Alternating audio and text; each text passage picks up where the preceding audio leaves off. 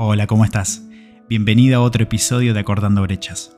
Soy Iván del Monte y hoy te quiero hablar de la culpa. La culpa seguramente la sentiste en algún momento de tu vida, o la estás sintiendo, o la vas a sentir.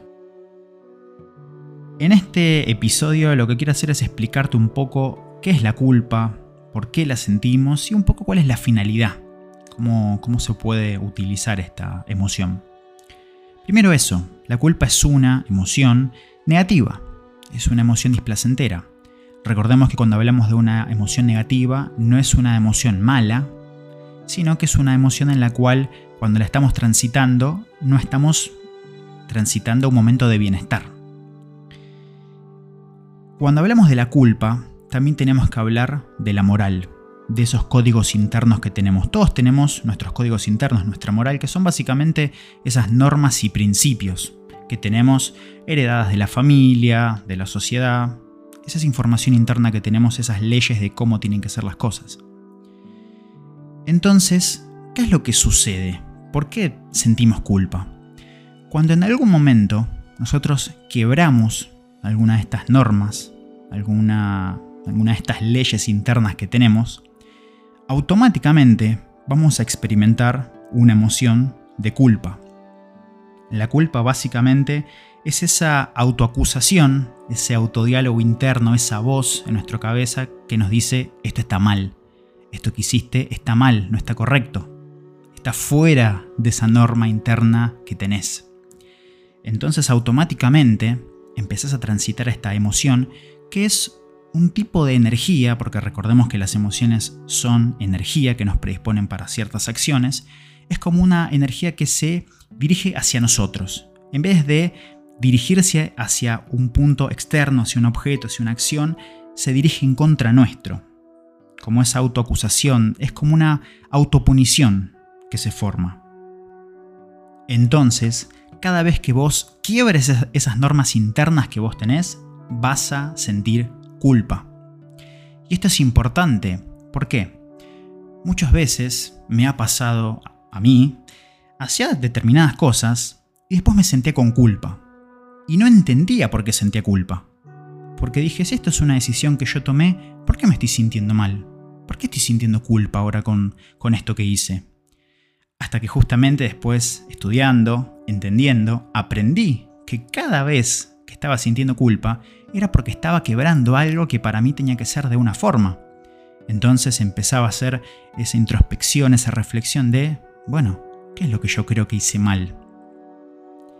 Entonces acá viene el punto de para qué sentimos culpa, para qué está la emoción de culpa. Básicamente podemos dividir a la culpa como si fuera una culpa funcional y disfuncional. Una culpa funcional sería justamente cuando nos sirve para reparar el error que cometimos. Y te voy a poner ejemplos. Yo puedo tener como una norma interna que cada vez que estoy por la calle y veo a una mujer o a un hombre mayor intentando cruzar la calle, entonces yo, en mi norma moral es, lo tengo que ayudar. Si yo veo a una mujer o a un hombre con un carrito, con un cochecito de su bebé intentando subir las escaleras, lo tengo que ayudar. Si yo estoy en una relación de pareja, no voy a ser infiel a mi pareja. Entonces son diferentes normas. Cuando yo quiebro alguna de estas normas que tengo internamente y transito la culpa, justamente es para poder tomar una acción para revertir ese error que cometí. Una de esas opciones puede ser pedir disculpas.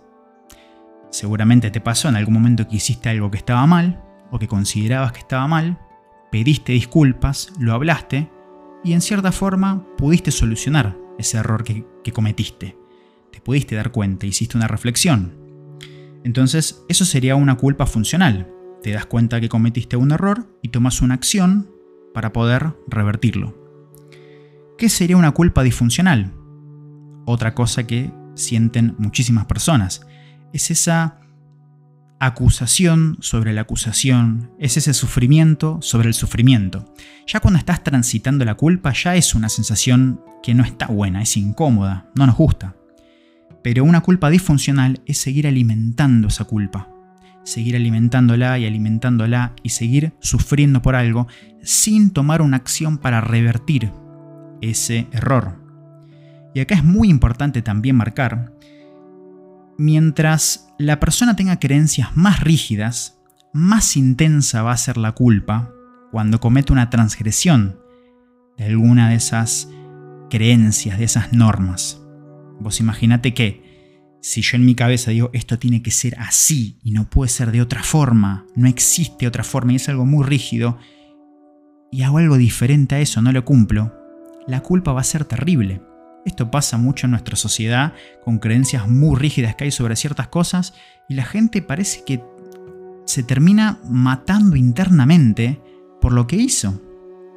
Entonces es muy importante tomar una reflexión para cuestionar un poco esa creencia que tenemos y esa, y esa moral que tenemos sobre algo.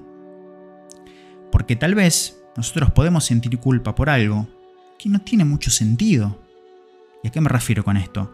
Podemos estar teniendo una creencia que no nos sirve. Y cada vez que vamos en contra de eso, vamos a sentir culpa. Entonces, esa creencia, esa norma interna que tenemos, ¿nos sirve? Acá viene lo interesante de poder cuestionar todo.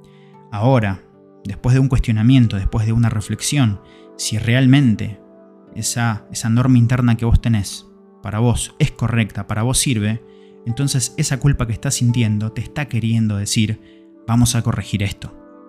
Ahora ya viene tu parte de cuál es la acción que vos haces para justamente poder remediarlo, para poder corregirlo. Entonces, me parece que con esta información seguramente vas a poder empezar a manejar un poco mejor esto de la culpa. Así que recordemos que es una emoción negativa, que la sentimos cada vez que transgredimos una norma interna y que va a haber una culpa funcional y una disfuncional.